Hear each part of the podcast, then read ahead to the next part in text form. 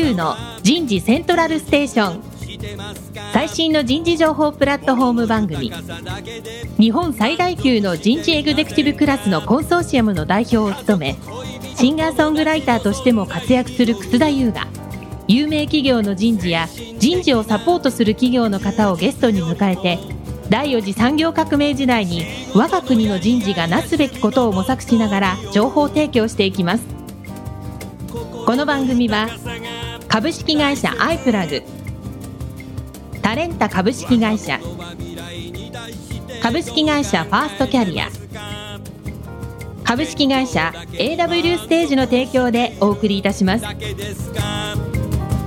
本の未来は明るいと思うなら。楠田優の人事セントラルステーション。最新の人事情報プラットフォーム番組パーソナリティの楠田優です、えー今日は東京大崎にあるアイプラグの4階のフロアから番組をお送りいたしましょう松岡刑事の気になる人事用語言ってみましょう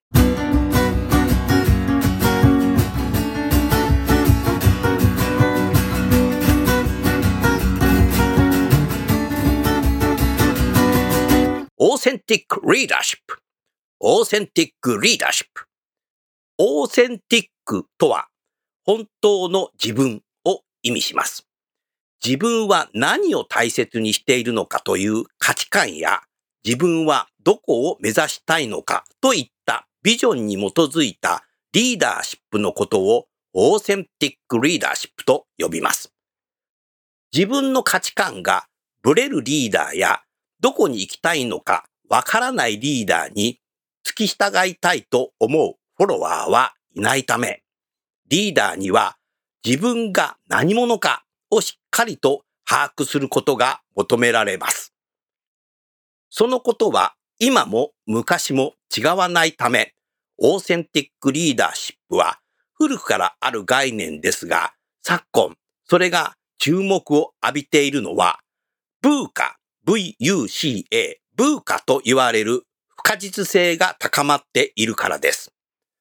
何が正解なのかがますます曖昧な環境の中で、リーダーが未来を指し示すためにリーダー自身が大切にしている軸を実現したいゴールをより明確に持っていなければならないのです。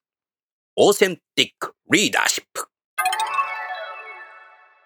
今日のテーマは、大学低学年からのキャリア開発。早速ゲストの方をご紹介いたしましょう。青山学院大学進路就職センター進路就職課課長の西前敦子さんです。西前さん、どうぞよろしくお願いします。はい、どうぞよろしくお願いいたします。続きまして、株式会社アイプラグ取締役 CHRO 田中信明さんです。田中さんどうぞよろしくお願いします。お願いします。さあ、早速ですが、西出さん、青学さんは2年生からキャリア開発支援をされているというのを聞いて、わ、素晴らしいなという、そんなふうに思いました。これはいつ頃からされてるんですか？そうですね。実際には、うん昨年2018年度からなんですけれど、2018年度17年度にまあ一度トライアルをいたしました。うん私どもは大学1年生からうん実はあの入学直後にオリエンテーションをしております。はい。で大学1年生でオリエンテーションして、うんまあ、あのグループ面談等もするんですけれど、はい。実際には1年生の後期からうんもう手放し状態になってしまいまして、なるほど。もう2年生の時はもう何も構わずですうね、ん。3年生になって、うんいよいよ就職ガイダンスって言いますと、まあ職員の方でですね、なんで3年生が来ないんだろう、来ないんだろうっていうのが悩みでございました。あ、そうなんだ。はいなるほど。うんうん。で、これはやはり低学年支援行事という形で、うんまあそれまでも、うんまあいくつかやってはいたんですけれど、はい。2年生の心にはですね、うん低学年と言われても、うん自分たちのことじゃないということで、うん響かないんじゃないかなということを 感じました。なるほど。それでまあ1年生行事とは切り離した形で、満を持してですね、うん昨年、まあ、2年生対象の。キャリアガイダンスというのをやった。初めて、えーちなみに何月にやったんですかはい、その時は6月月でした。6月。はいあ。の、大学というのは、うん実はあの、4月に、まあ、入学生も入ってまいりますし、そうだねそれから3年生はいよいようん就職の時期というか、インターンシップの時期等も迎えますので、うんガイダンスとかオリエンテーションとか、うんそういったものが目白押しなんです。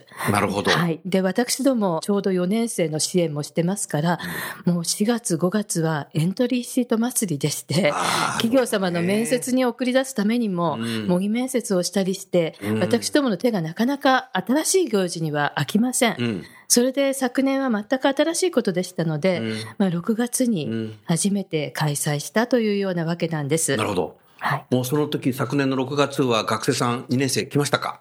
はい。あの、私も本当にですね、うんどのくらいの学生が来るかなと思ってはい。いたんですけれど、うん。全4回開催いたしました。うん。えー私どもは水曜日の午後は割合クラブ活動をあの推奨しているので、うん授業はないんです。うん。で、まあ、なるべく授業が被らないようにということで、うん。6月の水曜日の午後にはい。2日間、で、同じその水曜日に2回、はい1日2回開催して、合計4回うん。開催いたしましたところ、まあ、私たちもちょっとびっくりしたんですけれど、はい。まあ、条件の悪い教室で、うん昔の大きう。なん500人くらい入るような。ああ、ありますね。はい行ったことあるな、僕。階段教室で ありますよね。はいかなり昔からある。はい。で、それをですね、あの、エレベーターを使わせないで、うんスロープで、こう、上がらせるっていうような形で。入り口がですね、一方向に限らせたいということで、そのようにいたしました。うん。で、何しろ雨も降ってたりとか、まあ、そのあまり、はい、いい条件ではなくて、うん。どうだろうかと心配だったんですけれど、はい。ところがまあまあそこそこ入ってきまして、うん。で、私どもこういった行事をやりますと、うん大体1回目、2回目、3回目、4回目と、はい。まあ一番4回目が少なくなるわけなんです。ああ、ころがなんとなくわかるな、それは。はいところがですね、今回の場合はう、ん。もう回を重ねることに重ねるごとに、うん。逆に学生が増えてきて、SNS でああ、もう今ね。連絡をし合っていて、よかったぞみたいな。そうなんです。行った方がいいよ1と回目がか。良かったんです。そうですね。行った方がいいぞとか。うんだから待ち合わせをしていたりして、もう早く入ってっていうのに、ちょっと友達と待ち合わせをしてますからっていうことで、あの大教室に入っちゃうと友達がうん行き別れになっちゃいますからね。はい。そんなことで、あのみんながあの誘い合ってきてくれる。うん何しろいろんなクラブ活動の子たちがうん剣道のうん道具を持っていたり。あるいは生け花をうん終わったばかりの女の子たちがうん生け花を抱えたまんま来たり、はい。ちょっと異様な風景だけど、はいでも今のお話はなんか目に浮かびますよ。はい。あえーの、ラケットを持ってる子たちがぞろぞろ来てくれたりして。熱心だね。はい。それで私たちもですね、本当に今まで低学年っていうことでやっていると、ちっとも響かなかったものが、うん2年生対象っていうことで、うんあ、なんか反応を、タイトル変えるだけでね、はい2年生したらもう自分たちってなりますからね。ですね若年層っていうとはい。自分じゃないと思いますよね。はい。うんするするとね、ちなみにその6月の中身っていうのははい、どんなことをそうですねすか、はい。まあ、2年生ということではあるので、うんまあ、大学時代にうん様々な経験を積んでもらいたいっていうことが、まあ、うん私たちの第一なんです。なるほど。あの、本来は2年生なので、うんあまり就職、就職ということには追い込みたくないですね。れはそうだよね。まだ入ったばっかなのにね。はい これから勉強しようとしてる人にね。はい。で、今、一番クラブ活動も楽しい時です。確かに。はい。ですので、まあ、夏休みの前にうん開催するということで、うんその2年生の夏休みを非常に有効に使ってもらいたいということが、うん。その思いにはまずありました。はい。で、まあ、留学に行くのもいいですし、うん。それからまた、あの、地方創生のふるさとワーキングホリデーなどもございますし、から PBL のプログラムですとか、うん。今は低学年向けのインターンシップとかワークショップとかいろいろございますのいでね。はい、ですからあのそういったものがあるので、うん。とにかくそういうプログラムを紹介するということを第一にしていて、うん。まあ、中にはですね2年生なので公務員を目指している学生もおりますおっしゃる通りだね。はい、それからあの教職目指している学生もいますし、うんうんもちろん大学院へ進学する学生もいます。はい。ですから今やってることを一生懸命続けていれば間違いはないよっていうことはまず、素晴らしいですね。うん。あまり就職、就職ということで追い込むことではなくて、うんまあ、目の前のことを一つ一つ確実にやって、うん今やっていることをとりあえず続けることが重要だっていうことを話したかったんですね。うん。で、それとプラスですね、低学年から参加できるインターンシップなどもありますので、はいまあ、そういったインターンシップのことも伝えましたな。るほど。素晴らしいな田中さん。はい。こういうさ、もう2年生、いわゆる若年層からキャリア支援する大学っていうのは、最近なんか増えてんのかな？僕の知ってんのはさ、明治大学がさ、もともとお茶の水でキャリア支援してしたね、キャリアセンター長がさ、今泉キャンパス行ってね、やるようになってるじゃない？はい。ね、結構明治は早くからやってたなっていうのがあるんですけども、青川さんもやってんだなっていうのを今聞いたけど、増えてんのかなそれ？私どももかなり多くですね、あの、大学さん回らせていただいていて、うん。これまではオファーボックスというサービスを中心うん。に、就職活動の支援する講座ですね。はい。自己 PR 作成講座とか、企業分析の講座ですとか、うん。そういったものをはい、提供させていただいているんですけれども、やはりこの1年間ぐらいで、先ほど西前さんおっしゃったようにですね、なかなかその合同説明会ですとか、その3月の解禁前のイベントを開催しても学生さんが集まってくれないと。で、なんとかその主体的な就職活動への移行をできないかと。うんそういう課題意識から、2年生とか、うん。早ければ1年生からですね、うん。支援をしていきたいというような、そのニーズですかね。うん。そういうこう課題意識っていうのは高まっていて、うん。取り組みも少しずつ増えているような気がしています。うん。はい。うん。おそらく他の大学さんとも、この低学年、まあ、特に2年生に対してのその支援についてはですね、結構こう、議論されていらっしゃるんではないかなと思うんですけど、いかがですか？それについてはあまり他大学さんとお話ししたことはないんですけれど、まあ、あの大学1年生に対しては、どちらの学校さんもオリエンテーションをされてらっしゃると思うんですね。はい、でこの中でやっぱりキャリアのことについて、どこの学校さんも、まあ、伝えてらっしゃるかとは思うんですけれど、私どもやっぱり本当に1年生から3年生までポカーンと間が空いてしまっていて、うん。そうだったね、ね先ほどおっしゃってたね。えそれがやはり、まあ、私どもの課題かなっていうことで、うん。私が常々感じておりますのは、大学の学生がですね、学生生活を送る上で一番欠けているのは、うん。社会との接点だと思っているんですね。なるほ。どね。まあ、どんなに素晴らしい先生方や、うん。どんなに素晴らしい友人ができたとしてもですね、やはりその大学を卒業後にうん。生きていく社会ということを知らなければ、うん。自分がどういう職業に就こうかということがなかなかイメージができないと思います。うん。ですので、やはり、その大学3年生になってから初めて OB 訪問をするということではなくて、うん。ちょっと遅いんだよな、はい。そこだとね。やはり低学年のうちから、はい、ちょっと憧れるような、うん。あの、社会人に出会わせたいとか、うん。そこからこう学んでほしいというようなことがありまして、うん。まあ、社会との接点を増やすという意味で、うん。まあ、今、アビプラさんにもご協力いただいている、はい。あの、会社見学会ですとか、はい。あの、そういったこと、取り組みをですね、うん。あの、強めてまいりました。うん。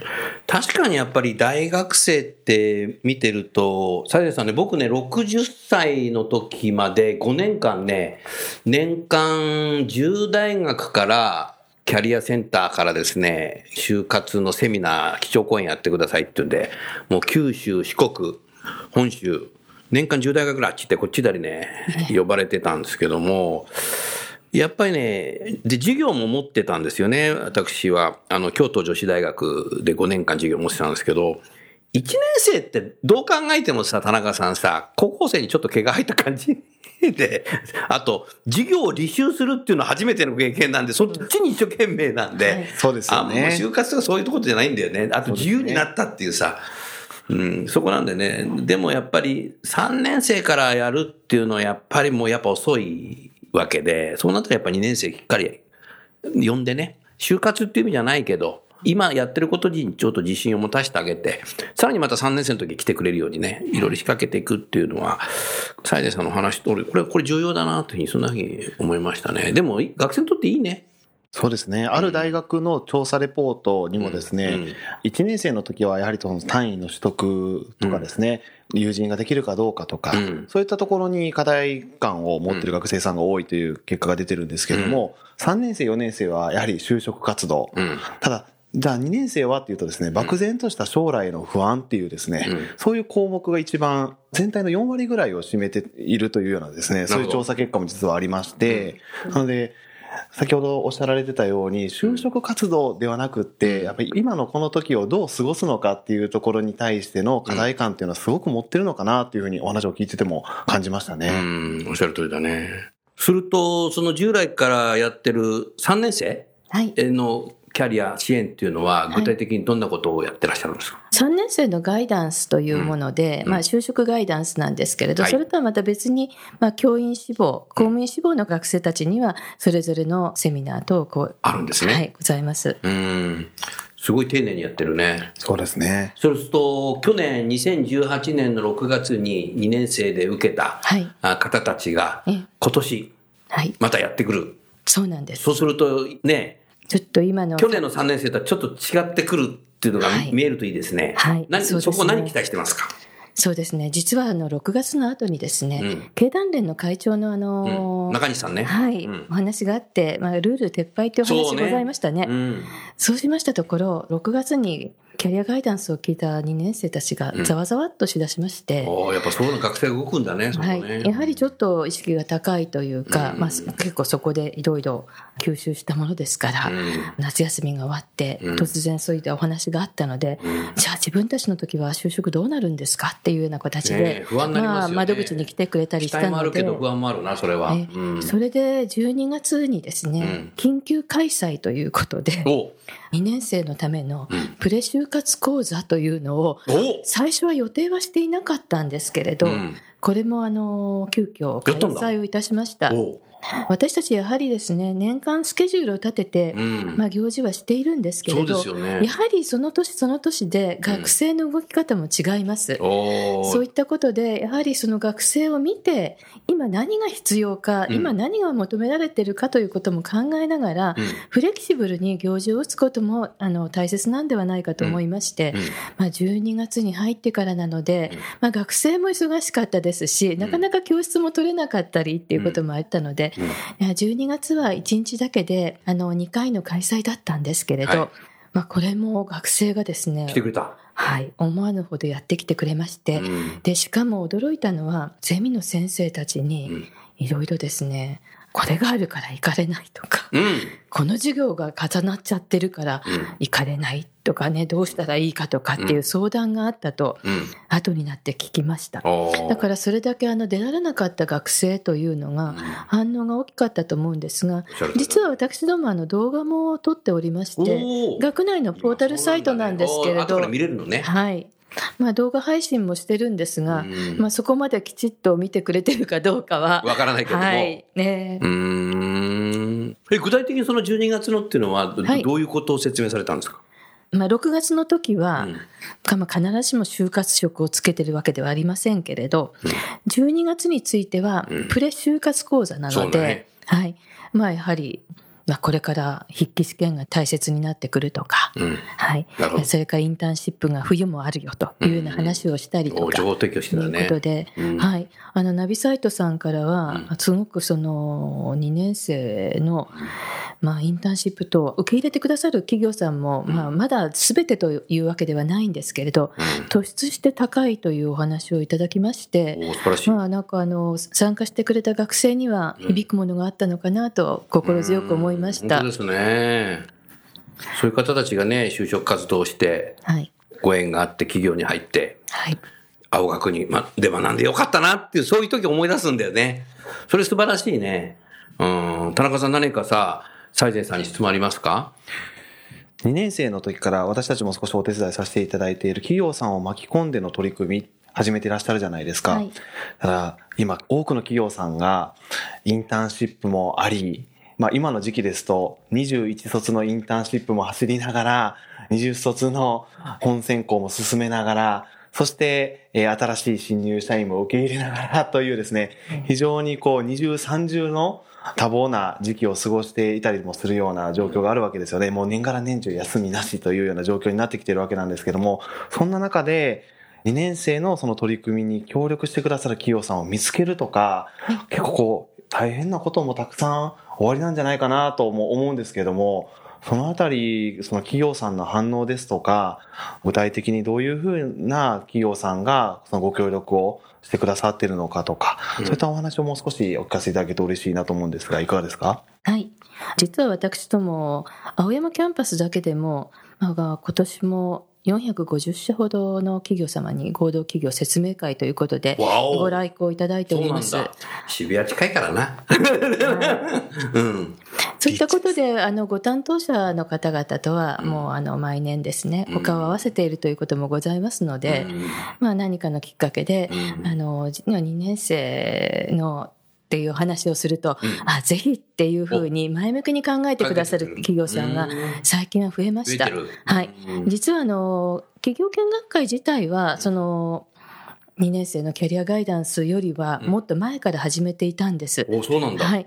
でもその頃にはですね、まあ、企業見学会をって申し上げると、うんああ、ちょっと3年生がいないと、みたいなお話も 実はありました、当時はですねね。数年前までは、いや、ちょっとやっぱり3年生がっていうことで、うんでも最近はもう本当に去年、一昨年ぐらいからは、あ、もう2年生、1、2年生、まあ、大歓迎ですっておっしゃっていただける企業さんが非常に増えまして、うん私どもも本当に心強く思っているので、うんあまり苦労することはございません。なるほど。はいこれは大きな変化ですね。変化だね。だから時代変わったんだね、これね。そうですね、うん3年前、4年前ぐらいに大学さんを回らせていただいた時にですね、うん低学年の取り組みもしている大学さんあったんですけども、うんインターンシップなどを企画しても、企業さんが、やっぱもう目の前の採用活動が大変なのでお手伝いできないっていうこといや、それで、はね、好意な意味でね、企業側が働き方改革したから、浮いた時間がね、そこに手差し伸べることができるようになったんだよ。なるほど。うん、そこもあると思うよ。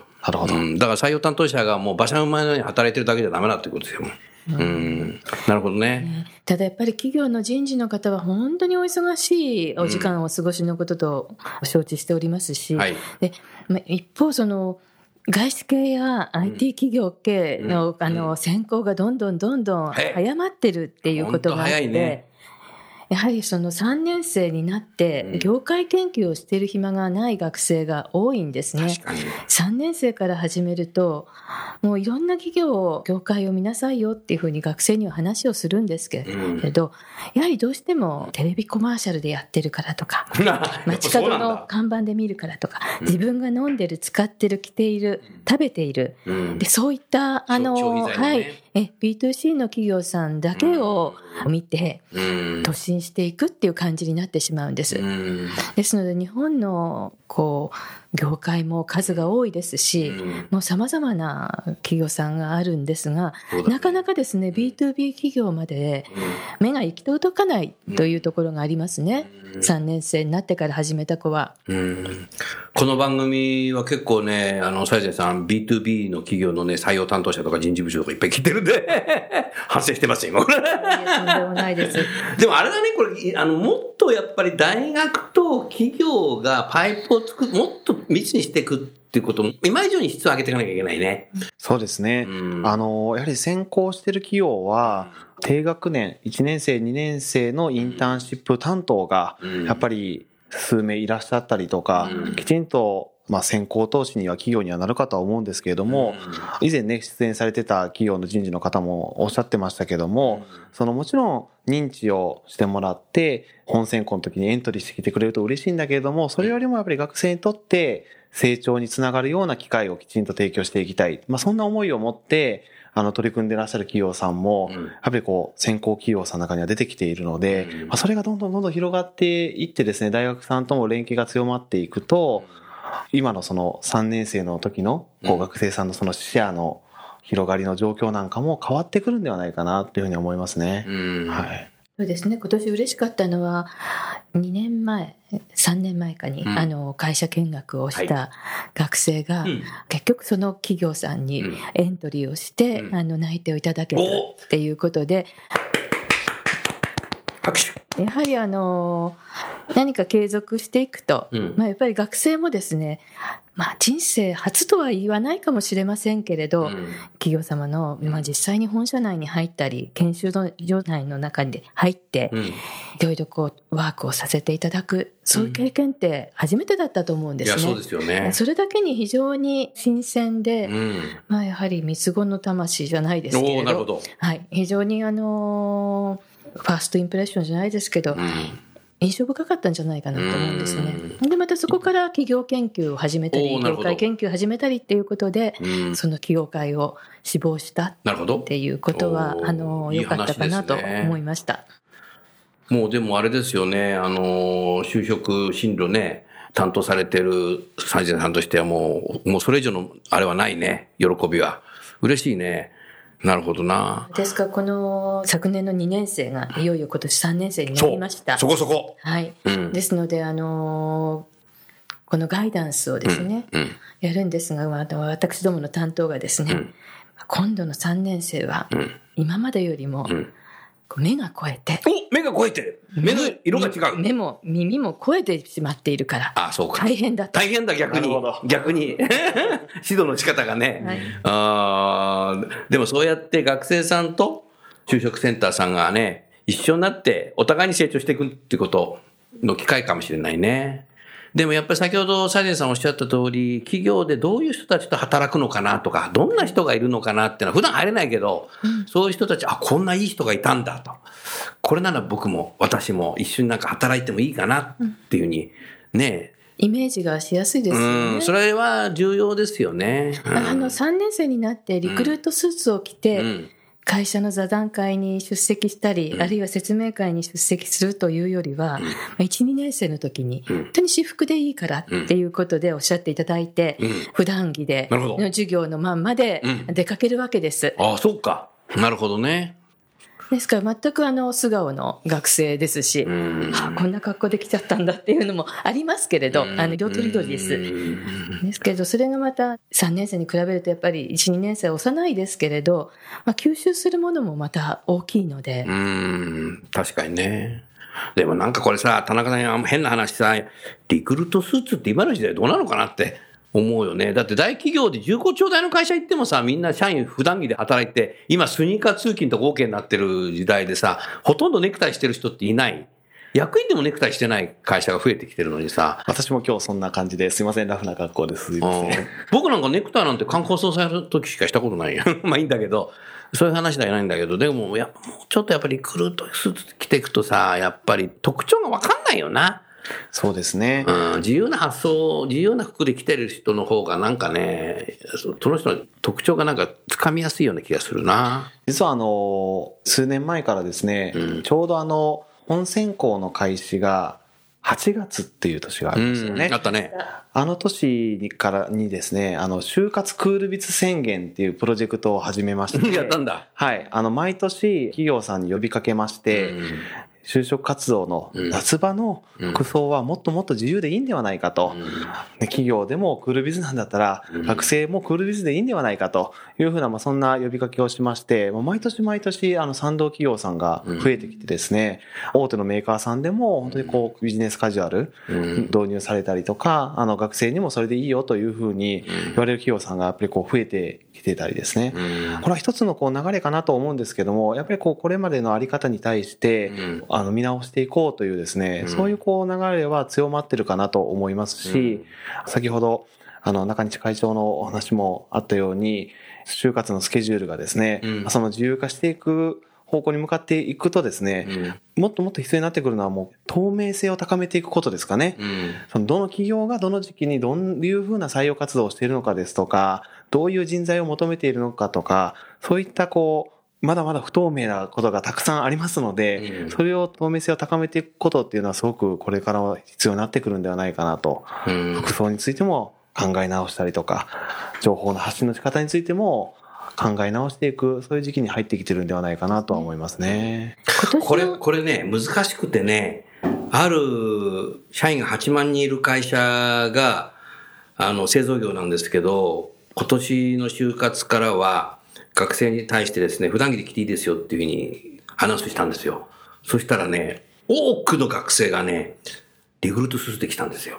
で、後で分かったんですけど、学生は、その会社に行く1時間前は他の会社で説明会聞いてるので、着替える場所がない。着替える場所を作ったら売れるんじゃないの？みたいな。まあいいんだけど。だからやっぱもうちょっとやっていかなきゃいけないね。あとね、あの、サイゼンさんね、この就活ルールってね、いつからあるか知ってます？1950年。53年。50そう53あさすがですね、本職ですね。1953年ってね、まあ、前年のあの、朝鮮戦争でね、朝鮮特需で、これじゃダメだっていうことでね、決まったんで、西前さんね、僕、1953年生まれなんですよ。だからね、僕の人生すべて 就活ルールがあったって。だからそれがこれからなくなろうとしてるってことはね、ある意味大きな変革だよ、これ。だからそれがなくなると、ね、進路就職センターさんもね、また大きくいろいろ変わっていかなきゃならないかもしれないけど、でも大変かもしれないけども、でも考えたらやっぱり、経済とかね、そういうものっていうのは自由競争なので、だんだんそういうふうになっていくんだろうね。うん。あの今は政府主導という。そう政府主導になってくるからねはい。まあ、ルールを、まあ、遵守していこうっていう動きになっていますけれど、うんまあ先ほどのちょっとお話に戻りますと、就活のスーツの話なんですが、リクルートスーツの話なんですが、今年の、そうですね、就活のからですかね、あの、企業さんでも、うん女子に対して必ずしもスカートスーツっていうのを求めなくなったのかなと。お、そうですか。はいうん以前はもっとこう日本企業はもうスカートスーツが当たり前うん。という感じで冬の寒い時ですけれど、うん今は割合自由にですねパンツスーツを着ているそういえばね、電車乗っててもね、そういう就活生の学生結構見るよ。はいうん。だんだん変わってきたんだね。はいうんまあ、一方で、まあ、LGBT の学生の配慮というようなこともあるかと思いますしうん。さまざ、まな学生がおりますので、まあ、女子でもね必ずしもスカートが好きという子もいないですから、うん。そしたらそうだ？ええ。うん。そういったことで、今年はあの結構、服装が、まあ、同じリクルートスーツに違いはないんですけれど、結構パンツスーツの学生もいて、まあ、それらし、彼女らしさを表せてるなということで、はい。あの、それもちょっと微笑ましく思っております。田村彩の健康ポイント。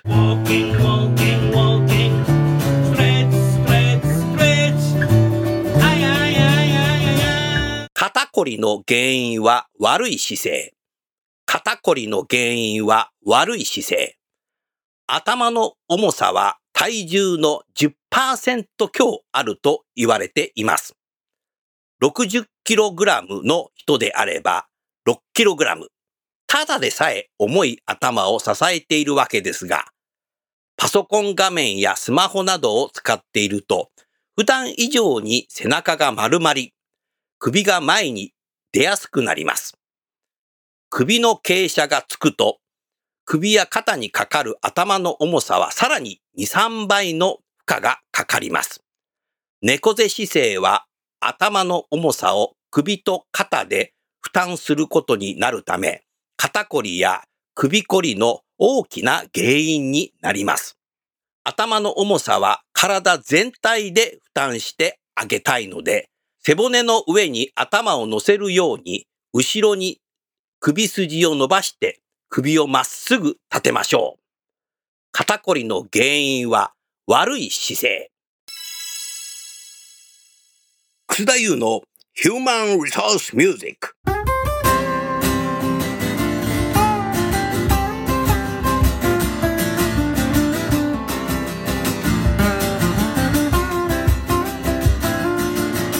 今日の曲は、私のセカンドアルバム、残業イルミネーションから2曲目に入っている、だって言われてないもんです。だって言われてないもん。最近の若い人たちは、言われたことはきちっとやるが、言われてないことはあまりやらない、と耳にします。そんなことで作詞作曲してアルバムにしている、だって言われてないもんを聞いてみましょう。お求めは Amazon で残業イルミネーションと入力すると出てきますので、ぜひお買い求めください。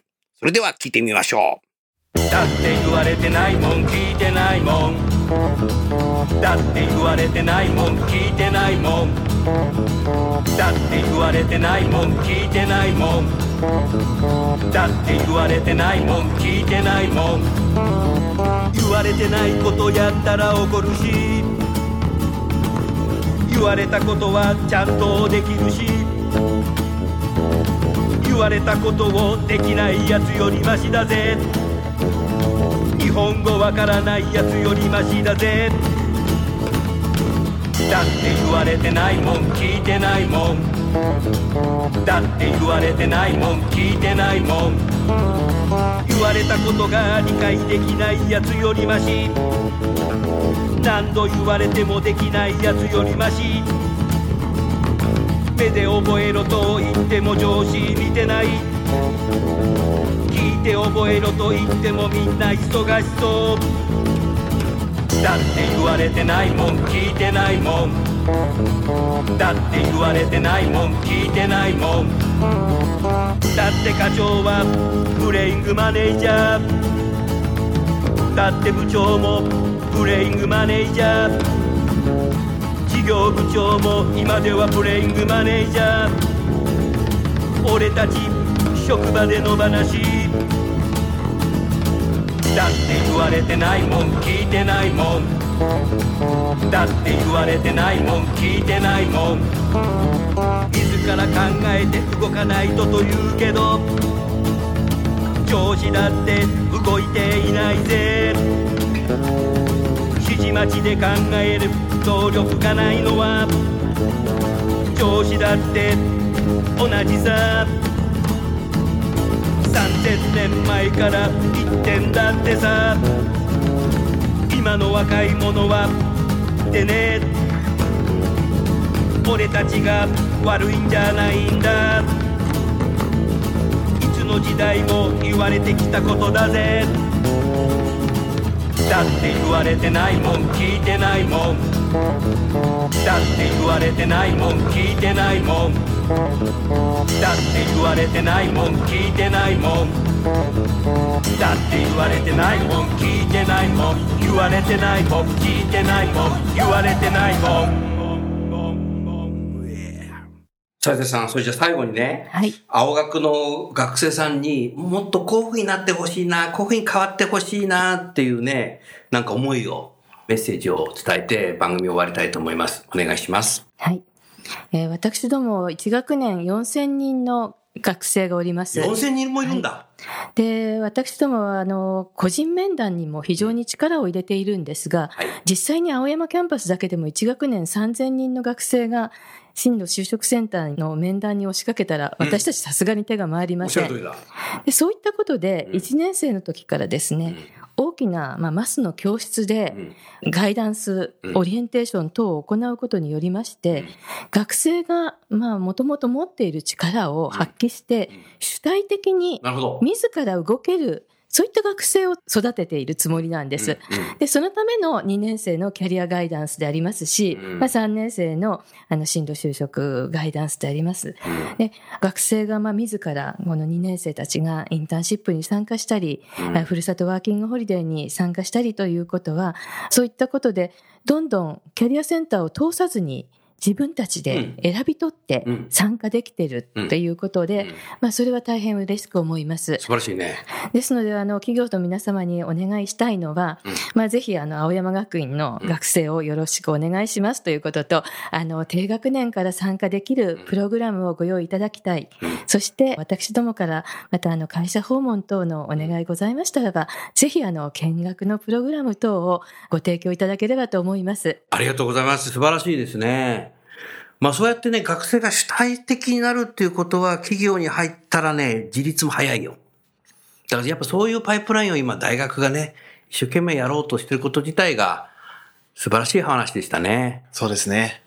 田中さはい。ん、青学の学生はオファーボックスはどのぐらいみんなエントリーっていうか使ってんの？そうですね。あの、2019年卒でいきますと、うん1200名の学生さん。そうなの？はい。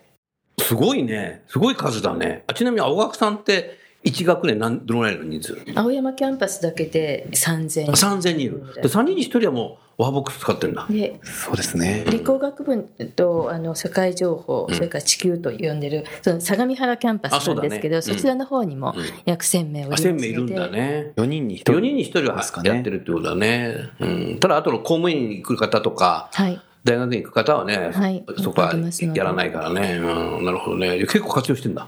そうですね。実際あの初期、あの学生さん向けのイベントなども私担当しておりましたけども、うん青山学院大学の学生さんともですね、接点があり、おあの、アンバサダーというですね、そういうこう、応援してくれる学生さんたちがいらっしゃるんですけども。え、なにそれ、サイゼンさん、アンバサダーの話を聞かせてよ、僕に。あ、それはあの、オファーボックスのアンバサダーなんですけどあ、もあ、それはそうか。あはいそれをじゃあ、田中さん説明しなきゃいけない。はいなそんなのあるの？はい、あの、別に。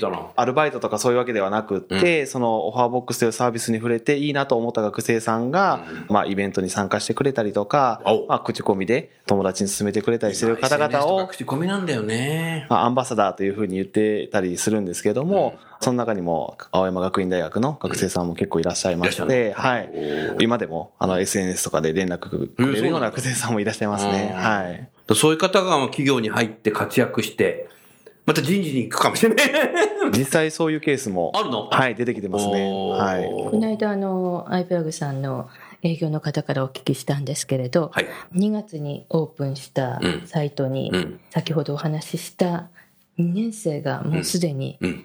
50人、え、そうですね。2年生が50人？はい、登録していたということなので、ちょっと私も驚きました。そうですね。あの、今年少し登録を開始する時期を早めてみたんですけれども、想像以上に学生さんの登録がありまして、やはりあの、今日のお話にもありましたけれども、2年生の学生さんもかなりその就職活動とか、自身のキャリアについての課題感というのは強まってきているのかなと。なるほど。はい。なるほど。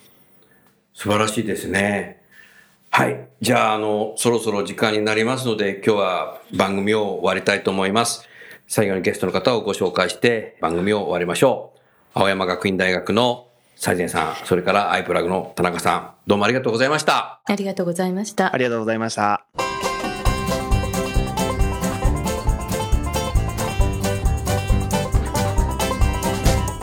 今日の番組はいかがでしたか？